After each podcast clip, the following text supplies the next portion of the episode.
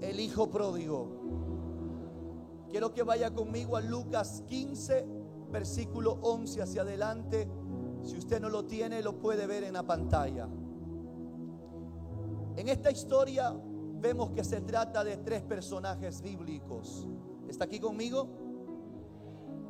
En estos personajes bíblicos es el Padre, diga conmigo, el Padre, el Hijo mayor y el Hijo menor. Estos tres personajes bíblicos son usados por Dios en esta parábola para manifestar el corazón del Padre, para enseñar qué tan misericordioso y qué tan compasivo es nuestro Padre Celestial. Esta historia muestra el amor de nuestro Padre que le tiene a la humanidad entera. La palabra del Señor nos enseña en el versículo 11, dice el Señor. También dijo, un hombre tenía dos hijos y el menor de ellos dijo a su padre, Padre, diga conmigo, Padre. ¿Quién es un padre, pastor? Para que usted entienda mejor. Algunas personas pensamos que es un, un padre es aquella persona que pudo tener un hijo. Y no necesariamente un hombre que tuvo un hijo quiere decir que sea un verdadero padre. Un padre, según las sagradas escrituras, es una fuente. Diga conmigo, es una fuente. ¿Por qué, pastor?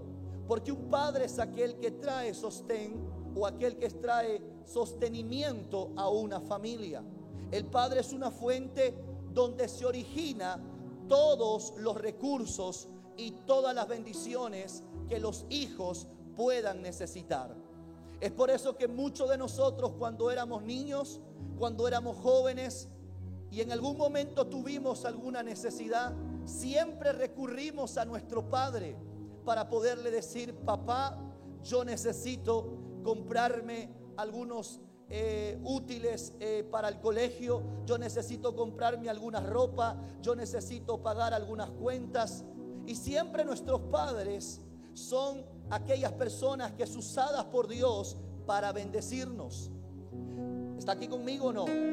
Dios los usa para darnos finanzas. Dios nos usa también a ellos para que nos protejan, para que nos den seguridad, para que nos cuiden y para que nos den toda provisión que nosotros necesitemos. ¿Está aquí conmigo? Entonces la Biblia dice que estos dos jóvenes tenían un padre, tenían una fuente de bendición. Ellos no eran huérfanos, ellos no estaban desamparados, ellos vivían bajo una cobertura en su propia casa. Pero ¿qué es lo que sucedió con ellos? Dice el Señor, y el hijo menor de ellos o el hijo menor de ellos dijo a su padre, Padre, dame la parte de los bienes que me corresponde. Y le repartió, ojo con esto, mira lo que dice. La Biblia no dice, y le dio sus bienes, sino que la Biblia dice, y le repartió, dándonos a entender que cuando el padre decidió darle la herencia a su hijo, también decidió dárselo al hijo mayor. Porque cuando el padre de herencia da para todos sus hijos, el hijo mayor no había pedido nada. El hijo mayor no había demandado nada. Pero era el menor el que quería que su padre le dé sus bienes. La Biblia dice, y él le repartió sus bienes. ¿Está aquí conmigo? No muchos días después, juntándolo todo el hijo menor, se fue, dice la Biblia, lejos. ¿Está aquí conmigo? ¿Qué me está diciendo?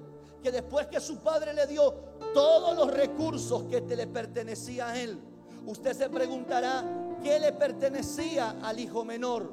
En aquel entonces, el hijo mayor, mi hermano, de toda la herencia que el padre tenía, al hijo mayor le tocaba las dos terceras partes de la herencia. Y al hijo menor le tocaba solo una parte. ¿Está aquí conmigo? Vemos que el que sale de casa es el menor. El mayor se queda en su propia casa, pero se queda con la herencia. Si tú recuerdas, cuando un padre le da herencia a los hijos, normalmente lo hace cuando el padre muere, no cuando el padre está vivo. Pero en esta oportunidad vemos que el padre, aún estando vivo, amaba tanto a sus hijos que le dijo, yo aún no he muerto, pero ya que me pide la herencia, te lo voy a dar porque te amo. ¿Está aquí conmigo? Quiero que por favor me siga con lo que le estoy enseñando. Porque aquí hay un principios poderosos para que tu vida sea bendecida. ¿Está aquí conmigo? El hijo pródigo, el menor, ¿sí? Es aquel que toma una de las terceras partes de los bienes que su padre le había entregado.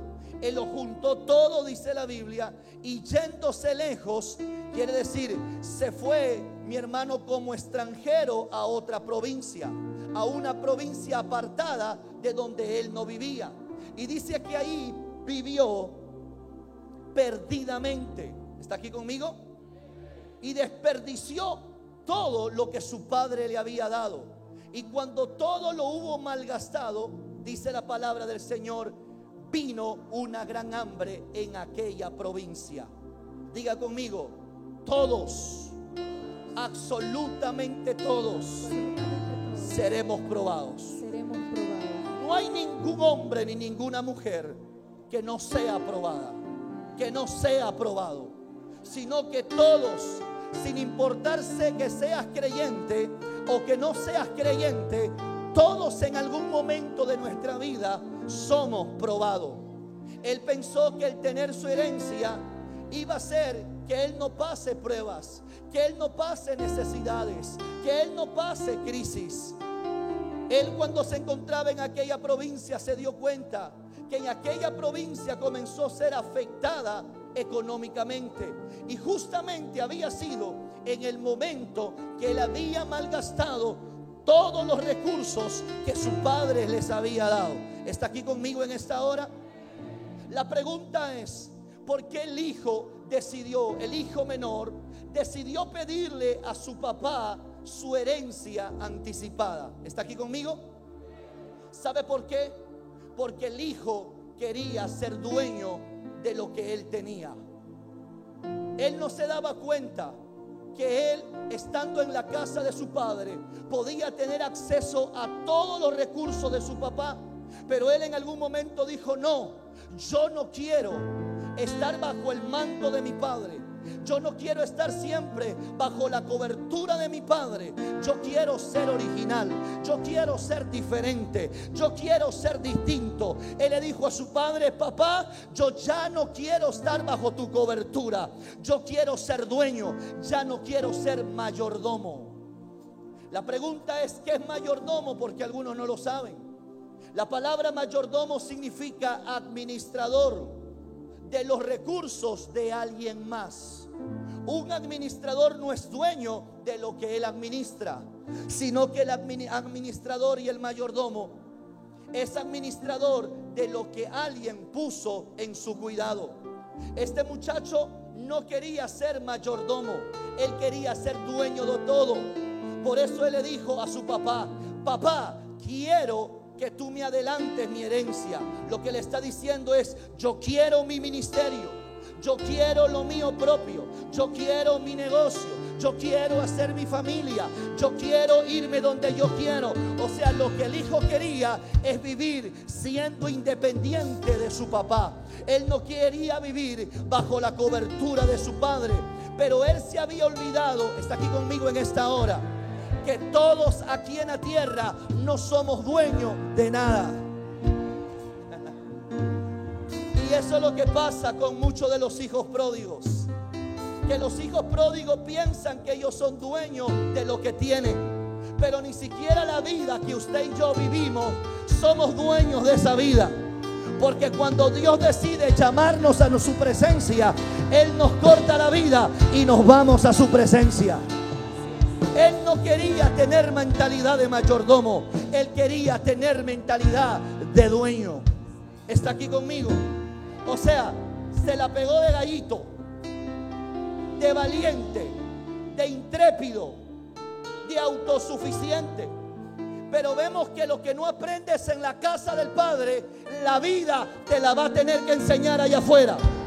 No, usted no me está escuchando. Lo que no aprendes, ay Dios mío, Lo que no aprendes en la casa de tu padre, vas a tener que aprenderlo allá afuera en la calle, porque la misma vida te lo va a tener que enseñar. Está aquí conmigo en esta hora. Ay, papá. Ay, papá. Mira esto. El mayordomo es el que administra de lo que su amo le confía. Pero él quería su herencia. Pero no se daba cuenta que él no estaba preparado. Él no estaba listo para recibir la herencia de su padre. Es más, yo me atrevo a decir que ese hijo pródigo era un hijo inmaduro. Diga conmigo, inmaduro. ¿Qué quiere decir esto, pastor? Que no había vivido procesos en la vida que le permitan madurar. Ahora usted me dice, pastor, ¿y usted por qué afirma eso? Eso puede ser una columna. Y sabe, yo le demuestro que él era inmaduro. Y usted me dice, ¿cómo, papá? Porque todo lo que su padre le dio como herencia, ese muchacho lo perdió. Demostrando que él no tenía la capacidad él no tenía la madurez. Él no tenía la sabiduría para poder administrar toda la herencia que su padre tenía para él. ¿Está aquí conmigo? Entonces, este hijo pródigo era un hijo inmaduro, pero la misma vida le tuvo que enseñar, ¿verdad? Lo que él no quiso aprender con amor en la casa de su padre. ¿Está aquí conmigo? Escucha esto.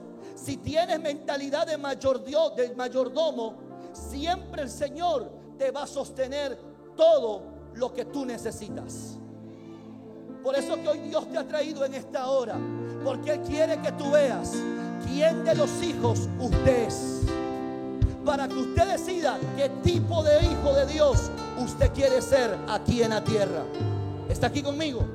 Diga conmigo, si tengo mentalidad de mayordomo, Dios me va a suplir todo lo que yo necesito.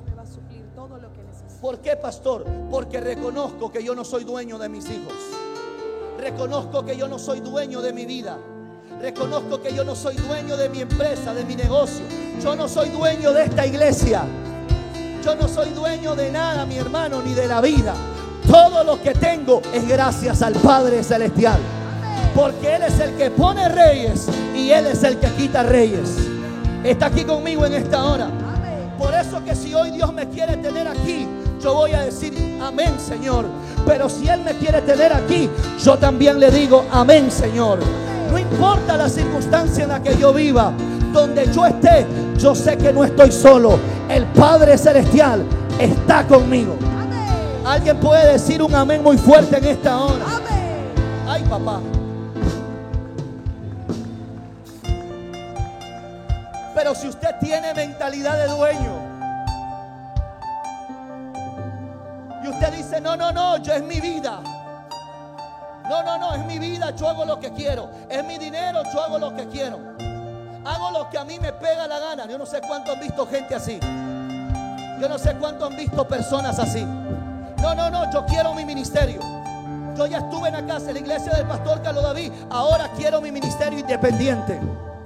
Ahora quiero abrir mi propia iglesia, quiero abrir mi propia empresa, quiero tener mi propia familia. La pregunta es, ¿estás preparado para hacerlo? ¿Tienes la madurez para hacerlo?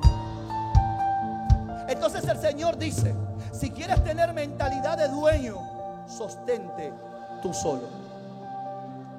Provéete tú solo lo que tú necesitas. ¿Está aquí conmigo? Entonces el hijo menor se fue de la casa del padre no con la bendición de su papá, sino que se fue el hijo pródigo con el consentimiento de su padre. Ya hay una gran diferencia en que tu papá te consienta y dos, que tu padre te bendiga. ¿Sabes tu padre cuando te bendice? Cuando, escucha bien esto, todo padre tiene la capacidad de poder ver cuando a ti te va a ir bien en la vida. El Padre tiene ese poder de verlo y te mira y Él te puede decir, no te va a ir bien. Pero ya estás grande, si te quieres ir, vete. Pero vete con mi consentimiento, mas no con mi bendición. Pero ¿qué hago, papá, para que tú me bendigas? ¿Sabes lo que tienes que hacer? No tienes que hacer nada para mí. Lo que yo quiero es que tú hagas algo que te beneficie a ti. Y yo te lo voy a confirmar que eso te va a ir bien toda una vida. Por lo tanto, te voy a bendecir en el nombre de Jesús. Este padre sabía que él no iba a durar mucho en la calle. Ese papá sabía que ese hijo menor no iba a durar. Él sabía que iba a perder todo lo que tenía, porque Él lo había engendrado, Él lo había criado, Él lo había formado en la casa. El Padre sabe lo que tú eres capaz de hacer y no hacer, porque Él te parió, Él te engendró, Él te formó. Y Él sabía que este muchacho inmaduro hoy estaba hablando de querer ser dueño, pero no tenía la capacidad de hacerlo. Pero si Él le decía, no te doy nada, este hijo se iba a poner quizás atrevido, violento o malcriado. Pero como ese padre es un edificador sabio, le dijo, no hay problema, ¿quieres tu herencia? Toma tu herencia. ¿Te quieres ir? No te puedo bendecir. Te amo, te quiero con toda mi alma. Por eso te doy lo que me ha costado trabajo, lo que me ha costado sacrificio te lo entrego. Pero tú crees que eso te va a sostener en la vida sin darte cuenta que mientras que has estado en mi casa, Dios te ha bendecido, Dios te ha prosperado, Dios te ha sanado, Dios te ha liberado. Dios, oh, yo no sé quién me está entendiendo lo que estoy hablando. Dios te ha llevado a niveles que tú nunca pensaste. Pero si tú crees que te va a ir mejor estando allá afuera, pues hijo, anda. Porque lo que no quisiste aprender en casa, pues la vida te la va a tener que enseñar. ¿Alguien está aquí conmigo en esta noche? ¿Alguien puede decir un amén muy fuerte? Ay, papá. Entonces mira a alguien que está a tu lado, dile, ¿quieres el consentimiento? ¿Quieres el consentimiento? ¿O quieres la bendición del Padre Celestial?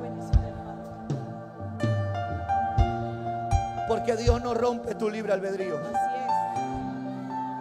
Él te dice, yo te di la libertad que tú decidas. Señor, ¿y cómo yo sé si lo que estoy haciendo está bien?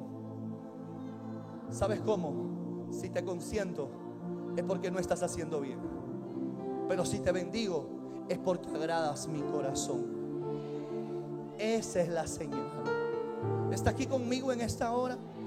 ¿Alguien puede decir amén en esta hora? Amén. Ay, papá, eso se está poniendo cada vez más poderoso. Amén. Entonces el hijo menor se fue bajo el consentimiento del padre, mas no bajo su bendición. ¿Por qué, papá? Porque uno de los privilegios o uno de los beneficios que tiene todo hijo es que mientras que él está en la casa, él tiene acceso a papá. Porque eso es lo que te da la paternidad. La paternidad te da acceso a la fuente. De todo lo que el Padre tiene, usted tiene acceso a esa fuente. De todo lo que el Padre pudo alcanzar, le pertenece a los hijos. ¿Por qué? Porque mientras que esos hijos están conectados al Padre, todo lo del Padre es de los hijos. Pero la inmadurez muchas veces nos hace tomar decisiones equivocadas. La madurez de una jovencita que decide casarse cuando no estaba preparada para hacerlo. La inmadurez de un joven que no había madurado lo suficiente como para tener una familia. Pero la inmadurez que tenía le llevó a, hacer, a tomar decisiones que no estaba preparado. La inmadurez puede poner en riesgo el plan y el propósito de Dios en nuestra vida. Por eso escuche bien esto. Hoy necesitamos volver al Padre. Hoy necesitamos movernos bajo la cobertura de nuestro Padre Celestial. Porque de lo contrario, mientras que estamos solos, siempre Satanás va a buscar que vernos a nosotros mal en la vida. El hijo, escuche bien, dijo al padre, ya no te necesito, papá. Porque el diablo lo estaba escuchando. Todo lo que el hijo le decía al padre para poderse ir de la casa. Sabes, cuando tú te rebeldizas con tu papá, con tu mamá, Satanás está escuchando todo lo que tú dices. Y es más, Él te está esperando a la puerta y está diciendo, estoy esperando que se salga de la casa. para poderlo atacar y quitarle todo lo que tenía. Porque la Biblia dice que el diablo vino, ¿sabes qué? A robar. A robar todo lo que en casa recibimos.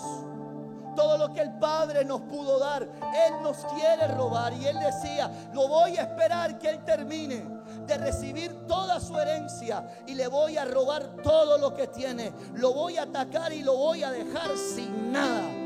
Voy a dejarlo sin reputación, sin buen testimonio, sin familia, sin salud. Lo voy a dejar sin perspectiva del futuro. Le voy a quitar el negocio. Le voy a quitarlo, le voy a quitar todo lo que tiene. Siempre el enemigo está esperando que el ser humano se rebeldice con Dios. ¿Está aquí conmigo? La pregunta es, ¿cuál es la primera razón del por qué?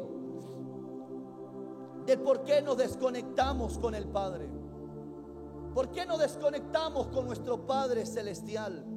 ¿Qué es lo que sucede? ¿Qué hizo que ese hijo de un momento a otro decida irse de la casa? ¿Sabes qué sucedió? Que a ese muchacho lo envenenaron. A ese muchacho alguien lo tuvo que haber contaminado. Por eso que la Biblia habla de tres personajes, pero hay un cuarto personaje que está en esta historia bíblica y que muchos no se han dado cuenta. Y no dice directamente la Biblia que este personaje fue el que lo contaminó.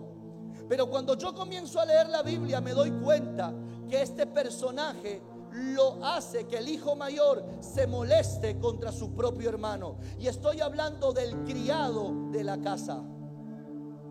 A mí me parece que este criado que estaba en la casa del padre, y esto yo lo estoy suponiendo, no es que esté en la Biblia, pero más adelante usted va a leer y se va a dar cuenta que ese criado era un cizañero, que ese criado, mi hermano, era un calumniador era un ingrato y malagradecido. Y a mí me parece que mientras que el padre estaba ahí y él lo veía, el criado era educado, el criado se portaba bien. Pero cuando el padre no lo veía, ese, ese criado hablaba mal de todo el mundo. ¿Qué había sucedido con este muchacho?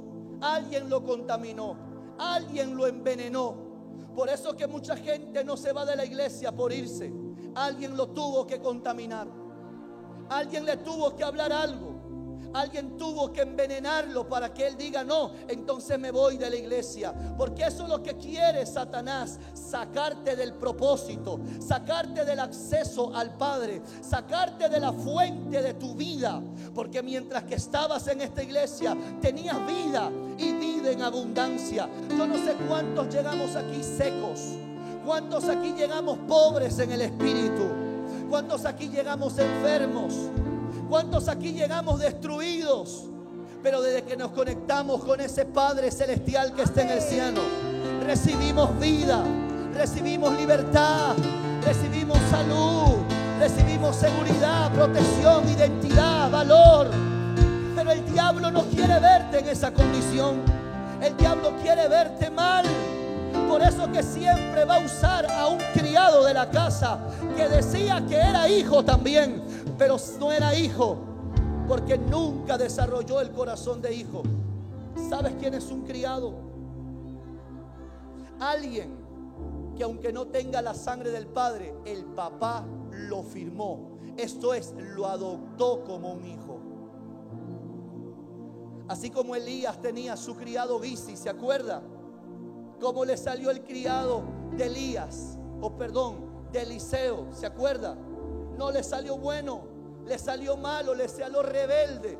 Que mientras que el profeta se volteó, él fue a hacer negocios con Amán el sirio. Cuando él le dijo, no recibiremos nada de ese hombre. Pero cuando él vio todo lo que este general sirio trajo, todas las telas hermosas, todas las joyas, él esperó que su Señor, que su Padre se volteara para luego ir a Namán y decirle, mi Señor me ha mandado para que me des todo lo que era para él. Y cuando él regresó, Eliseo que le dijo, la lepra de Namán va a venir sobre tu vida y sobre toda tu casa. Así hay muchos en la casa del Señor. Pensamos que son hijos, pero no son hijos. Estaban con nosotros, pero no eran de nosotros. Estaban buscando la oportunidad para hablar, para calumniar, para chismosear, para hablar mal de las personas. Que si cayó o no cayó, o si se fue o no se fue, si vino o no vino. Esos criados son los que hacen que muchos hijos pródigos que se fueron no quieran venir a la casa. Porque ellos dicen, no quiero ir, porque si no me van a ver mal, van a hablar mal de mí, porque sabe que esos son los criados que están en la casa. ¿Alguien está aquí conmigo en esta hora? Ay, papá.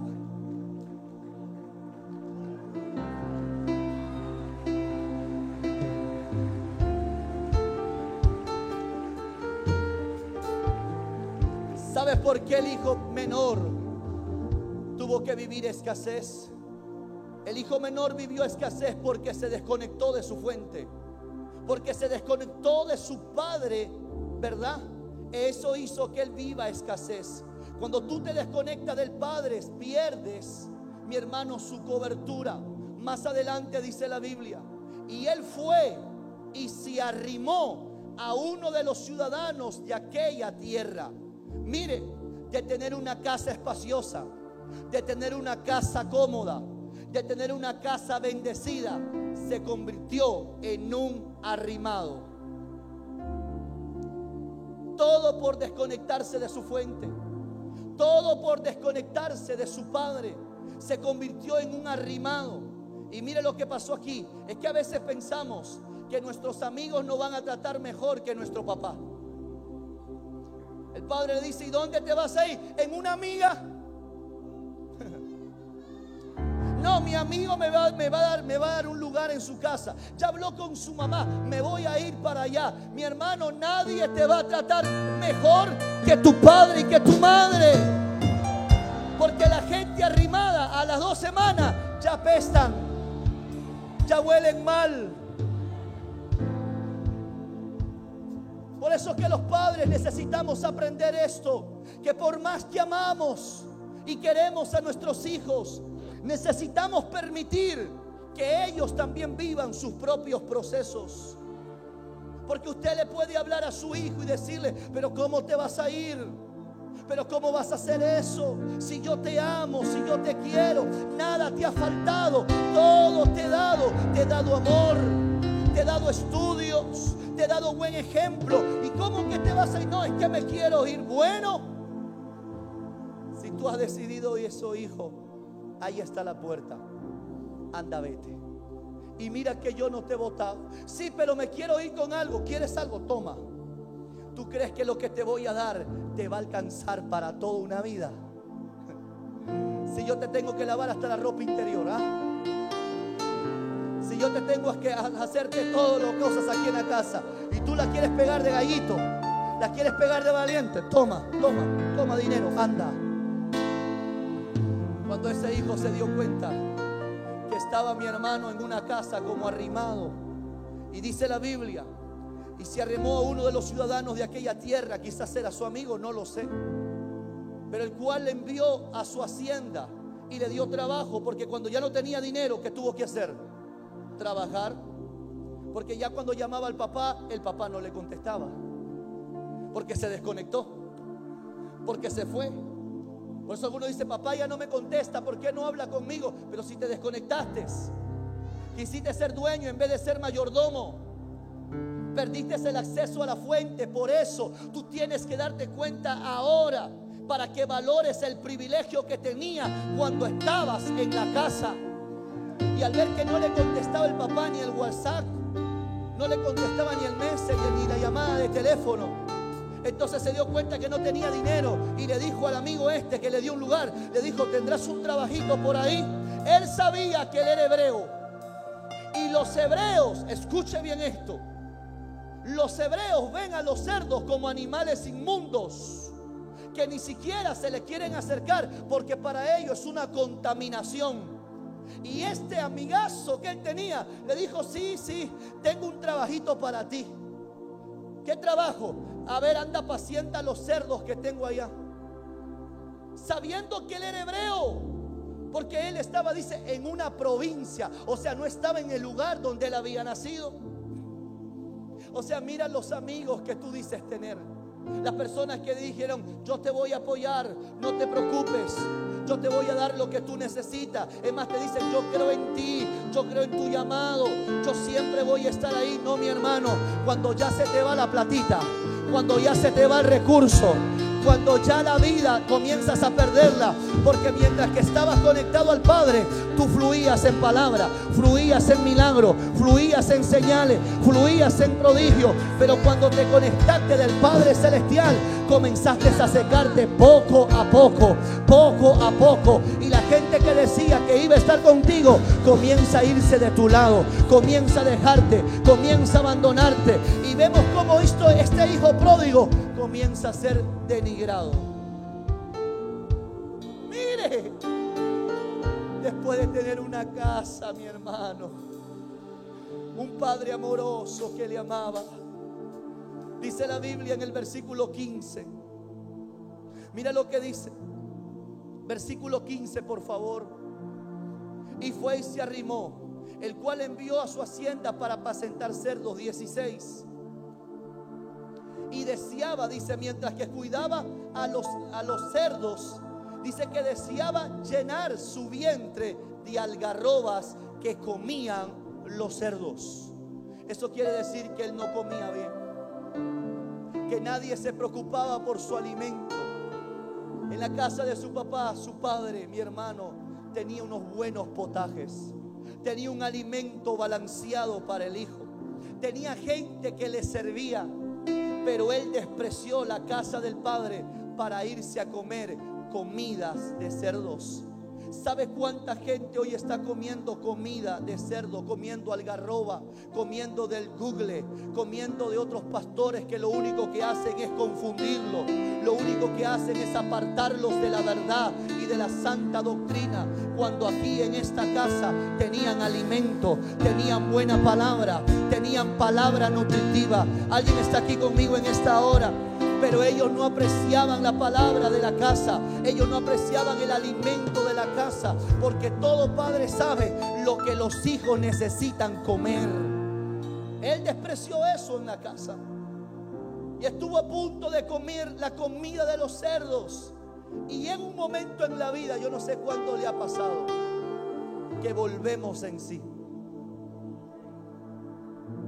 Y aquí está el momento donde ese muchacho, mi hermano, pudo cambiar su condición. Eso me hace recordar a Nabucodonosor, ¿se acuerda? De este hombre que se convirtió como en una bestia. Este hombre que era orgulloso, soberbio, altivo, vanaglorioso, que se creía Dios prácticamente. El Señor lo llevó a humillarse de tal forma que hasta le crecieron los vellos y los pelos del cuerpo como una bestia. Las uñas de las manos y de los pies le crecieron como garras de águila. Y dice que se bañaba con el rocío del cielo y comía la hierba de los campos. ¿Por qué, pastor? Porque se enorgulleció. Quiso, mi hermano, independizarse de Dios. Él quiso vivir alejado y al margen de Dios. Y Dios le demostró que apartado de Dios nada podemos hacer. El Señor estaba permitiendo que ese joven se diera cuenta. Pero así como Nabucodonosor un día despertó, porque la Biblia dice que Dios le dio la bendición de que él volviera en sí.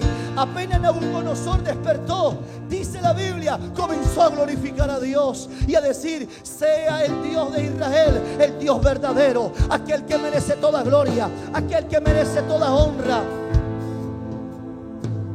Este muchacho, estando a punto de comer la comida de, los cerdos, antes de comer los algarrobos, mira lo que dice la Biblia.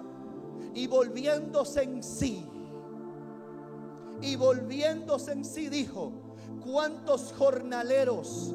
¿Quiénes son los jornaleros? Los empleados, los que trabajan en casa por un sueldo, por un salario y volviéndose se dijo, ¿cuántos jornaleros en la casa de mi padre tienen abundancia de pan? Y aquí perezco de hambre. Y volviendo en sí, yo me imagino que él habrá dicho, Señor, me imagino que un comienzo estaba cegado por el orgullo y Dios le dio la gracia de abrir los ojos. Y cuando se vio ahí dijo, ¿qué hago acá? ¿Qué hago con unos cerdos? ¿Qué hago? ¿Qué hago así? Mira cómo estoy. Vestido como un vagabundo. Con hambre. Solo. Señor, perdóname. Perdóname, Señor, por haberme independizado, por haberme vuelto rebelde, por ser un testarudo, Señor. Perdóname. Yo reconozco que he pecado contra el cielo y contra ti. ¿Sabe? Te voy a decir algo. Hasta que tú no vuelvas en sí, tú nunca podrás regresar, mi hermano, a los brazos del Padre. Tú primero necesitas reconocer tu condición. Necesitas reconocer tu rebeldía, tu testarudez. Pero si tú dices, no, yo nada más lo he hecho. Yo solo pedí mi herencia y me fui. Era mi derecho mi herencia. Y yo me fui. Con esa mentalidad puedes seguir siendo un pródigo metido en la casa del Padre. Tú necesitas aceptar tu condición. ¿Saben cuántos pródigos regresaron? Pero nunca volvieron en sí. Nunca pidieron perdón. Nunca reconocieron su falta. Nunca dijeron, Padre, perdóname por lo que hice, por los actos que cometí. Ante ti no puedo ocultar nada, Señor. No importa lo lejos que yo esté, lo más profundo en lo que yo me esconda, o lo más alto del cielo que yo me vaya. Tú sabes todo lo que yo he hecho. Mientras que tú no vuelvas en sí y no reconozcas tu condición, no vas a salir de ese proceso que estás viviendo. El volver en sí a este muchacho hizo que el día de la prueba terminara. Hizo que el día del proceso acabara. Porque dice que él volvió en sí y dice, y me levantaré. O sea, ya cambió su actitud. Cambió su actitud y dijo, me levantaré e iré a mi padre y le diré, Padre, he pecado. No dijo, si he pecado, si he hecho algo malo. No, no, no. Él dijo, Padre, he pecado contra el cielo. Porque sabe contra quién pecamos primero. Contra Dios.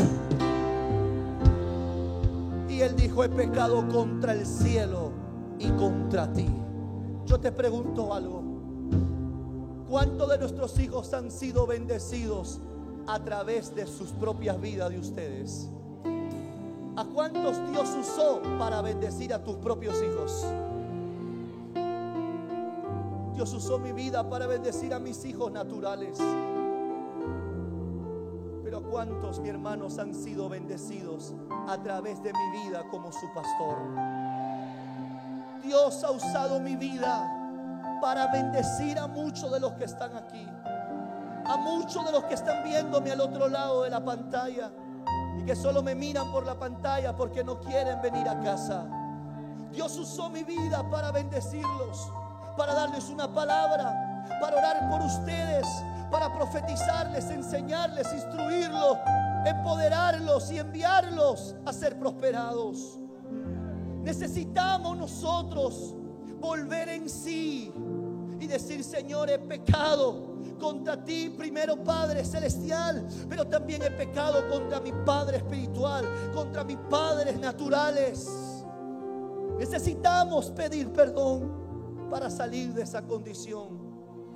Pero mira lo que hizo el Hijo. Le dijo, hazme como uno de tus jornaleros. ¿Qué hizo que ese muchacho tenga mentalidad de jornalero? La vida. Mira la vida, cómo le cambia la mentalidad.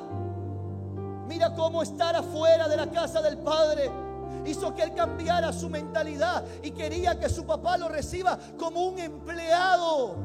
Porque no solo que hace el mundo, hace que tu mentalidad cambie, hace que pierdas tu identidad, tu valor como hijo. Y él dijo, no, papá, recíbeme como uno de tus jornaleros, porque yo no soy digno de llamarme tu hijo.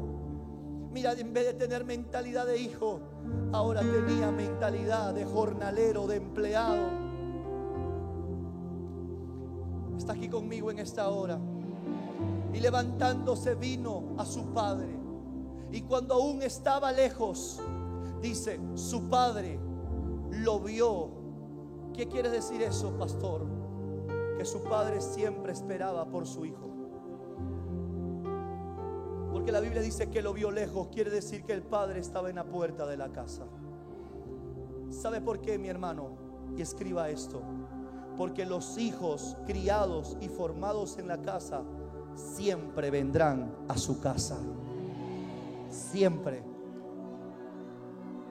Los que son hijos, los que son hijos y los que han sido formados y los han sido enseñados en la casa, cuando se vean allá afuera que no se puede vivir apartado de Dios, van a volver a casa. El Padre sabía. El padre sabía que un día su hijo volvería. Por eso yo no sé si era en la mañana o en la tarde o por la noche. Pero él se paraba en la puerta a mirar a dónde o por dónde vendría su hijo. ¿Y sabes quién es el que veía todo eso? El hijo mayor. El hijo mayor en el que siempre veía que su padre estaba en la puerta. Porque me imagino que algunas veces habrá dicho, papá, papá, ¿dónde está? Y me imagino que el criado le habrá dicho, tu papá está en la puerta esperando a tu hermano menor que regrese. La pregunta es, ¿por qué el padre no fue a verlo a su hijo? ¿Por qué no lo fue a ver? Si es lo que el mundo nos enseña. Si tu hijo está afuera, anda, anda a verlo a tu hijo. ¿Sabes por qué no fue nunca su padre a verlo a su hijo? Porque el padre no quería traer un rebelde a la casa. Él no quería tener un rebelde en la casa. Él quería tener un hijo en la casa y no un rebelde, sino un hijo que lo ame, que lo respete, que lo valore como su padre. Por eso que él tuvo paciencia y tuvo fe y esperanza en Dios, sabiendo que la misma vida Dios la iba a usar para que ese chico vuelva en sí. Pero sabes sí quién era el que tenía que ir a ver a su, tenía que ir a ver al hijo menor, era el hermano mayor. Si tú ves a tu papá que está esperando a tu hermano menor, ¿tú qué haces? Le dice, papá, tranquilo, ya vengo. Yo voy a ir a ver a mi hermano. No era la responsabilidad del padre ir a ver al hijo menor. Era la responsabilidad del hermano mayor ir a ver a su hermano que estaba muerto espiritualmente. Ir a ver a su hermano, mi hermano que se había perdido. Él tenía que irlo a buscar y ahí decirle, hermano, que cómo estás, qué te pasó, ¿Qué haces aquí trabajando, cuidando cerdo? Vamos a la casa. Voy a hablar. Mira, pídele perdón a papá. Papá te ama. Papá está en la puerta de la casa. Todos los días espera que tú llegues. ¿Y por qué no viene a verme? Porque Él no quiere que llegues rebelde, siendo un testarudo, un soberbio. Él quiere que tú llegues pidiendo perdón. Él quiere que tú llegues reconociendo que le has faltado el respeto. Pero sabes, ese hermano mayor nunca hizo nada. Nunca se conmovió por su padre. Nunca se conmovió el no ver a su hermano menor en casa. ¿Qué había pasado con el corazón de ese hijo? ¿Por qué se había endurecido? Porque estaba en esa condición. ¿Sabes que muchos están así en la iglesia? Sabiendo que tu hermano está perdido. Que tu hermano está allá afuera. Aquel hermano que un día danzaste con él. Aquel hermano que un día lo abrazaste y saltaste con él aquí en la casa. Que salías a evangelizar con él en la calle. Que te ibas con él a, la casa de paz. Ahora está allá afuera en el mundo viviendo con cerdos, comiendo algarroba. Hasta el día de hoy no ha salido a irlo a buscar y a decirle, hermano, ¿qué haces aquí? Ven a casa. En casa te extrañamos. En casa te amamos. Ven, regresa. Pero regresa reconociendo tu falta. Es ese, ese hermano mayor nunca hizo nada. Pero dice la Biblia que levantándose vino a su padre. Y cuando estaba lejos, el padre corrió al hijo y fue movido a misericordia. Y dice la Biblia, y corrió, se acercó sobre su cuello y le besó.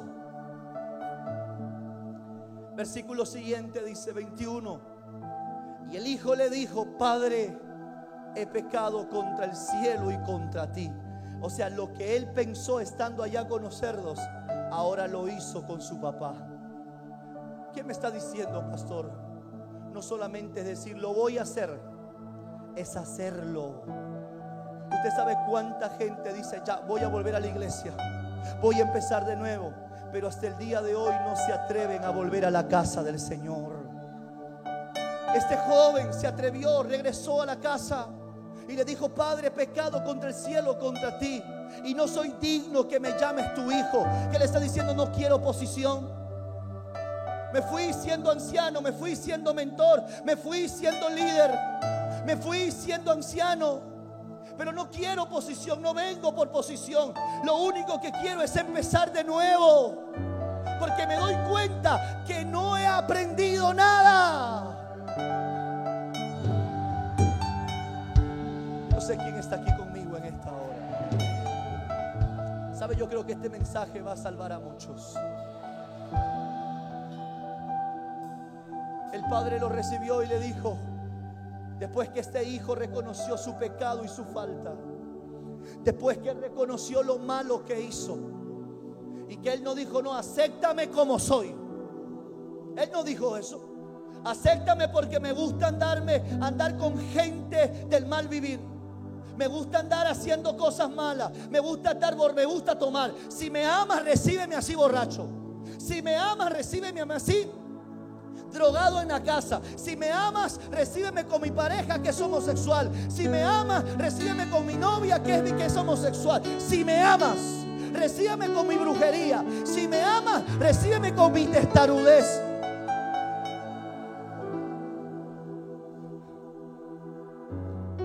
Veces queremos condicionar el corazón del Padre. ¿Sabe por qué? Porque los hijos se han olvidado, ¿sabes qué? Que el Padre ama al pecador, pero aborrece su pecado. Y el Padre te dice, yo te amo a ti, a ti que eres alcohólico, drogadicto, a ti te amo. Pero la vida que tienes la aborrezco. No la voy a permitir. Si el proceso que te tocó vivir allá afuera no fue bueno, anda por tu segundo viaje. Que cuando estés arrepentido, aquí te voy a esperar en la puerta. Alguien puede decir amén en esta hora. Alguien puede decir amén en esta hora. Amén. Si se lo va a dar, fuerte a él.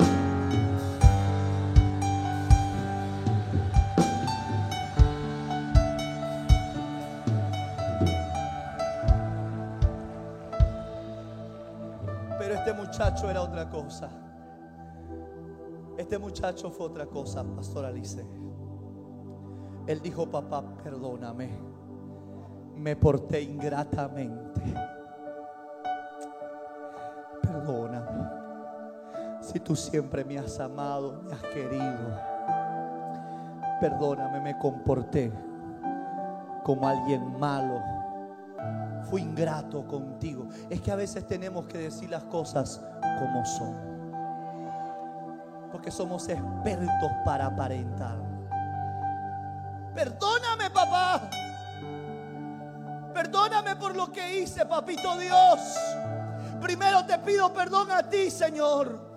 Y luego le voy a pedir perdón a los que tú usaste para bendecir mi vida.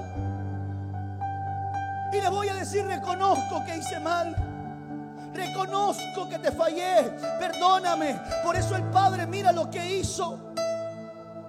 El Padre mandó a llamar al criado o a los criados de la casa. Los que quizás pudieron haberse usados por el maligno para que ese mundo, para que ese muchacho se vaya rebelde. Mira cómo el papá le manda al criado como diciendo, tú quisiste hacer que mi hijo se vaya, pues hoy vas a ver cómo restituyo la vida de mi hijo. Por eso que hay gente que quería verte mal, Pero esa misma gente que quería verte mal, esa misma gente que te quería ver en ruina, en desgracia, en fracaso, esa misma gente va a tener que ver cómo Dios te bendice, cómo Dios te prospera, cómo el Señor restaura todo lo que el diablo te quitó.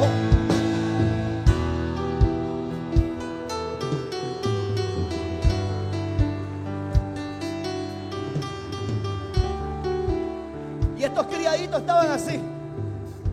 Cuando lo vieron a papá que lo abrazaba, lo besaba, el, el criado estaba así y por dentro estaba, no me parece.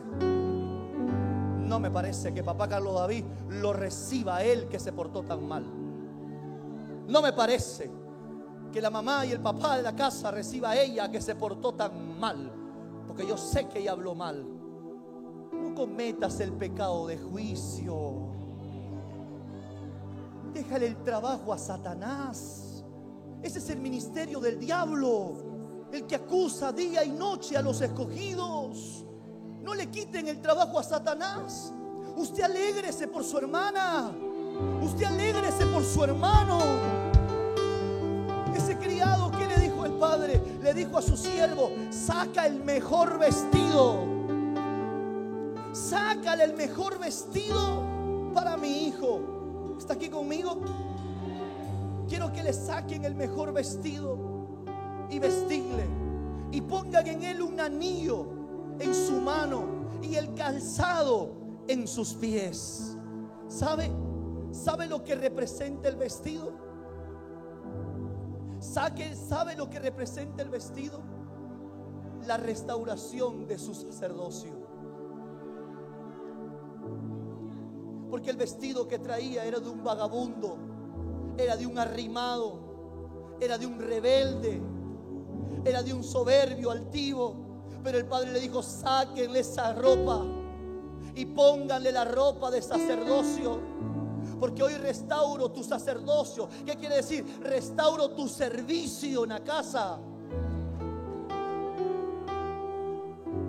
Porque cuando estabas aquí adentro servías al Señor en cualquier departamento, te gustaba servirle, pero desde que te fuiste al mundo ya le dejaste de servir a Dios. Pues hoy que vuelves a la casa, no vuelves a ser una silla, no vuelves a ser un espectador, no vuelves a ver lo que está pasando, vuelves a la casa y será restaurado tu sacerdocio. ¿Qué me está diciendo? Vuelves a la casa para servirle a Dios en tu llamado, en tu don, en tu destino, en lo que Dios te llamó a hacer. En eso tienes que servirle al Padre. Ay, papá.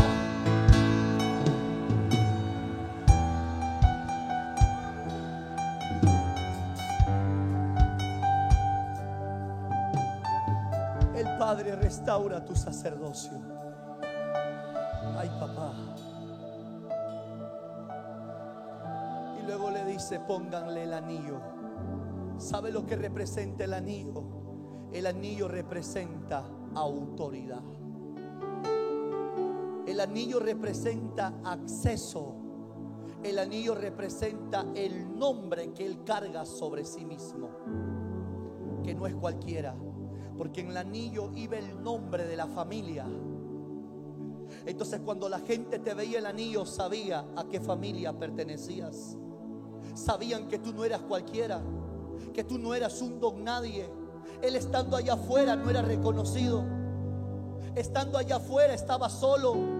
Pero cuando volvió en casa, mi hermano, a él se le devolvió su identidad como hijo de esa casa.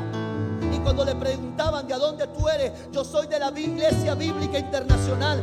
Jesús, Rey de Reyes, Señor de Señores. Y mi padre es el apóstol Carlos David. Y mi madre, la pastora Lisette Regel. Hay un manto que te cubre.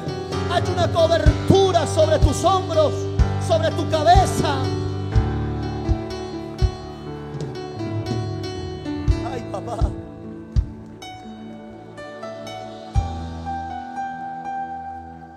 ¿Y sabe lo que representa el calzado?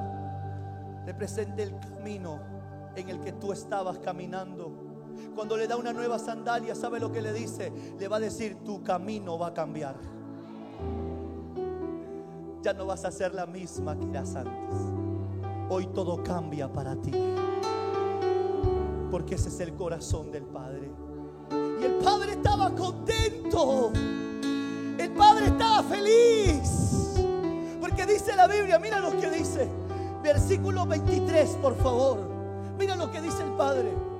Y trae, mandó a matar al becerro más gordito. Y dice, tráiganme al becerro más gordo. Y mátenlo. Y comamos y hagamos fiesta. Póngame una salsa cristiana, dijo el Padre. Póngame un merenguito cristiano. Póngame una alabanza vino nuevo. Porque mi hijo, el que era muerto, ahora ha revivido. Que se había perdido, ahora ha sido hallado. ¿Y sabe lo que dice la Biblia? Y comenzaron, dice, y dice, y comenzaron a danzar. Dice, y su hijo mayor, ahí viene la otra parte. Vamos. Había una fiesta en la casa. El papá estaba contento porque los hijos habían vuelto a la casa. Y dice, y el hermano mayor, el hijo mayor, estaba en el campo. ¿Sabe qué quiere decir? Que ese hermano era bien trabajador. Era trabajador, mi hermano.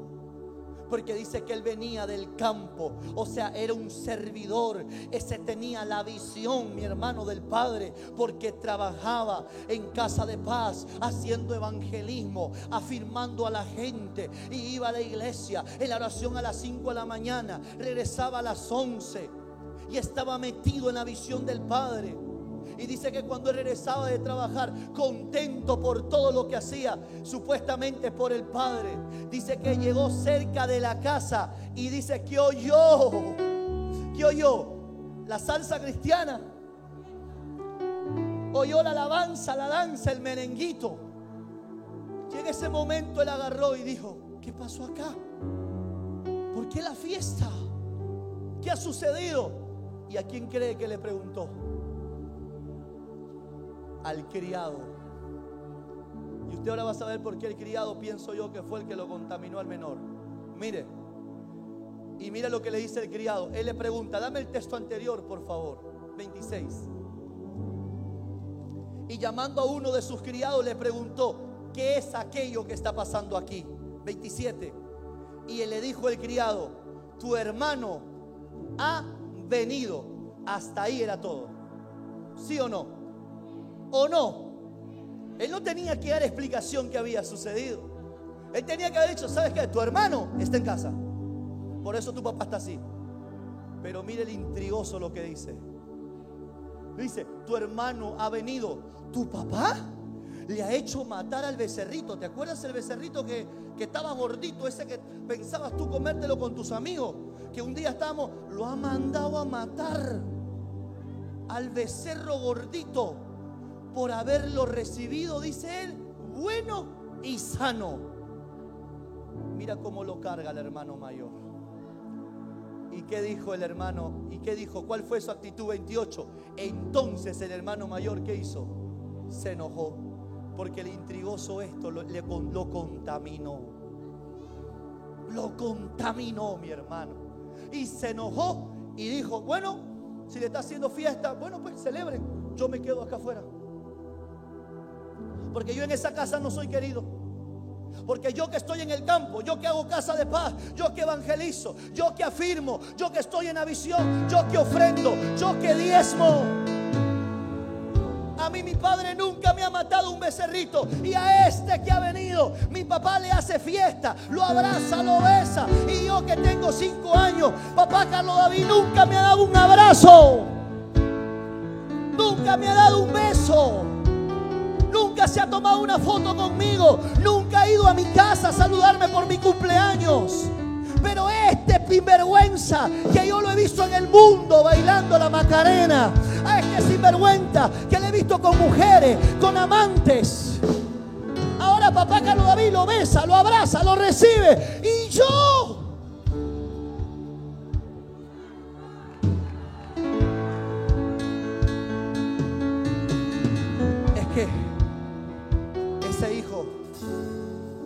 de la visión, pero no era el hijo del corazón.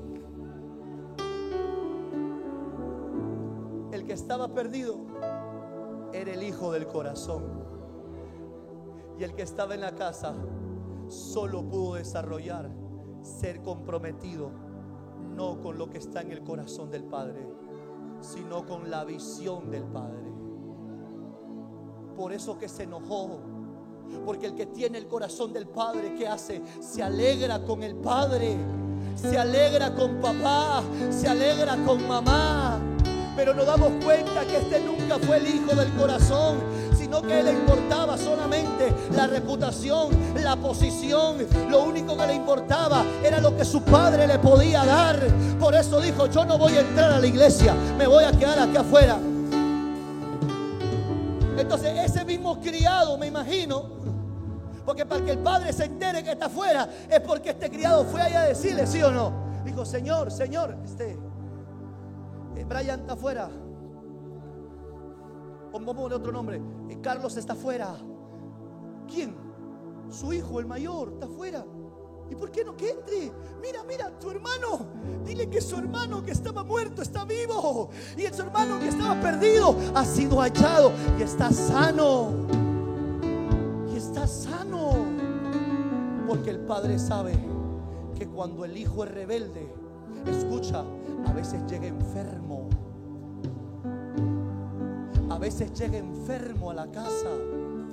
Pero algunos, mi hermano, llegan en esas. Yo he visto muchos volver, reconciliarse con Dios y a los meses murieron. Se fueron al cielo, pero el proceso fue muy duro con ellos allá afuera porque tenían un corazón duro de rendirse. Pero este hijo llegó sano a la casa y me imagino que le habrá dicho, dile que tu hermano está sano, que ha venido. Y él dijo, no, no quiere entrar. No sé por qué, está afuera, no quiere entrar. No quiere meterse a la casa, no quiere. Y dice la Biblia, y salió el padre. Y cuando lo ve al hijo afuera, al hijo mayor, ¿qué dice? Ayúdeme. ¿Qué le dijo? Le rogaba, hijo, entra. Papi, entra. No, no, no quiero. No, hay te hace sinvergüenza. Se ha gastado todo lo que tenías. Y mira lo que le dice. Respondiendo, él le dijo: Tantos años he estado contigo, apóstol Carlos David. Tantos años he estado sirviendo en la casa y nunca te he desobedecido. Mentira. Amado, ese hijo mayor era un religioso. Y el religioso nunca reconoce lo malo que él hace. Él no estaba bien. Porque desde que nunca salió a buscar a su hermano, demuestra que su corazón estaba herido, enojado y resentido con su propio hermano. Entonces tenemos un hijo inmaduro afuera de la casa, pero tenemos un hijo religioso dentro de la casa. Y él le dijo, nunca te he desobedecido, jamás, mentiroso. Nunca me has dado un cabrito para gozarme con mis amigos. Pero cuando vino este hijo que se ha consumido tus bienes, con rameras has hecho matar para él. ¿Qué le dice? Un becerro gordo y a mí nada me has matado, le dice. Versículo siguiente. Él entonces le dijo, tú siempre le dice, tú estás conmigo. No te olvides que la herencia no solo le di a él, la herencia también te la di a ti. La diferencia es que él me la pidió y tú nunca me lo pediste. Pero todo lo que esté en esta casa es para ti. Todo lo que está aquí. Pero tu hermano que estaba allá afuera estaba perdido. Está aquí conmigo en esta hora. Le dice, mas era necesario hacerle fiesta y regocijarnos, porque este tu hermano que era muerto ha vivido y se había perdido y ahora ha sido hallado. ¿Está aquí conmigo en esta hora? Escuche bien esto. ¿Sabes? Ese hijo mayor, estando en la misma casa del Padre, cumpliendo una función, siendo muy trabajador, muy servidor, nunca desarrolló el corazón del Padre. Nunca. Porque si él veía que su hermano había regresado, que su hermano había vuelto a la casa, él también tenía que regocijarse, él también tenía que alegrarse. Él lo que tenía que haber hecho es correr a la casa y abrazarlo a su hermano como su padre lo abrazó y lo besó en el cuello. Él también tenía que haber hecho eso, pero era indiferente. Dios no quiere que nosotros seamos así.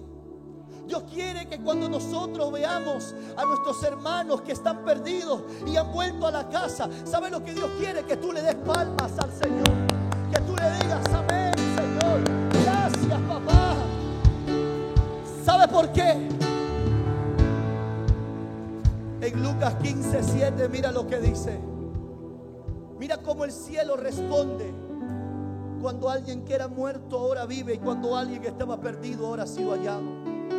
Os digo que así habrá más gozo en el cielo por un pecador que se arrepiente que por 99 justos que no necesitan arrepentimiento. Ese es el corazón del Padre. Ese es el corazón de Dios. Y ese es el corazón de los hijos de Dios. Por eso que mi corazón como hijo de Dios que soy, como padre espiritual de esta casa, sabes que oro. Oro y estoy en una puerta espiritualmente orando. Y esa puerta, ¿sabes quién es? Esa puerta es Jesús. Por la que tú y yo entramos al redil. Y siempre estoy parado en esa puerta. Estoy parado en Jesús. Orando y clamando para que te arrepientas. Para que no seas un hijo pródigo, inmaduro. Y para que no seas un hijo mi hermano religioso que viva dentro de la casa. Hoy Dios no quiere que estés en esa condición. Hoy Dios quiere que te arrepientas de corazón y reconozcas en qué has caído, en qué has fallado, cómo has estado viviendo enlodado con los lodos de los cerdos que están allá en el mundo.